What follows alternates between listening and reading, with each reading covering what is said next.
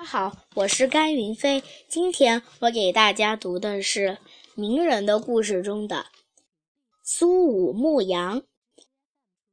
西汉时期，汉朝和匈奴常常发生战争。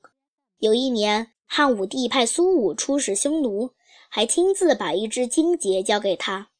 苏武知道这金节是代表国家的，就恭恭敬敬地接过来。苏武与随从们来到匈奴，完成了外交任务后，准备回国。谁知匈奴王突然翻了脸，硬说苏武参与匈奴内乱，要他认罪。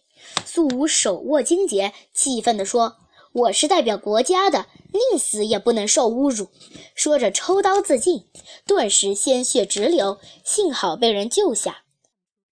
匈奴王觉得苏武是个有气节的好汉，很敬佩他。就派早已投降的汉使卫律去劝降。苏武不等卫律说完，怒目圆睁，手举金节，大声喝道：“卫律，你是朝廷的臣子，而今忘恩负义，背叛了朝廷，还有什么脸来和我说话？”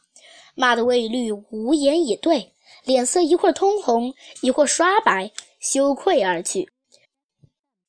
为了使苏武屈服，匈奴王又生一计。一天，他召见苏武，指着一群羊冷笑说：“这群羊归你放牧，哪天生出小羊羔，哪天就放你回国。”说完，派人把苏武要到千里之外的北海边去牧羊。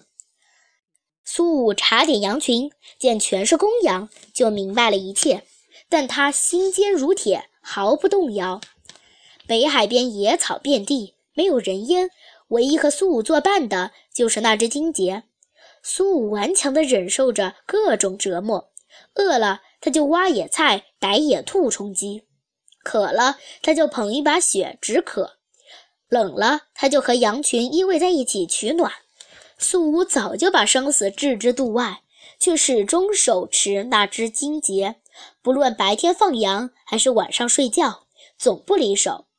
他经常仰望着南飞的大雁。屈指计算日子，盼望有一天能举着金节回到祖国。过了整整十九年，经过汉朝多次交涉，匈奴王终于答应放苏武回国。苏武出使的时候刚刚四十岁，这时已经是满头白发的老人了。他回到京城时，成千上万的人出来迎接。看到苏武含着热泪坐在车上，怀里紧紧地揣着那只脱光了毛的金杰，人们没有一个不感动，没有一个不落泪的。谢谢大家。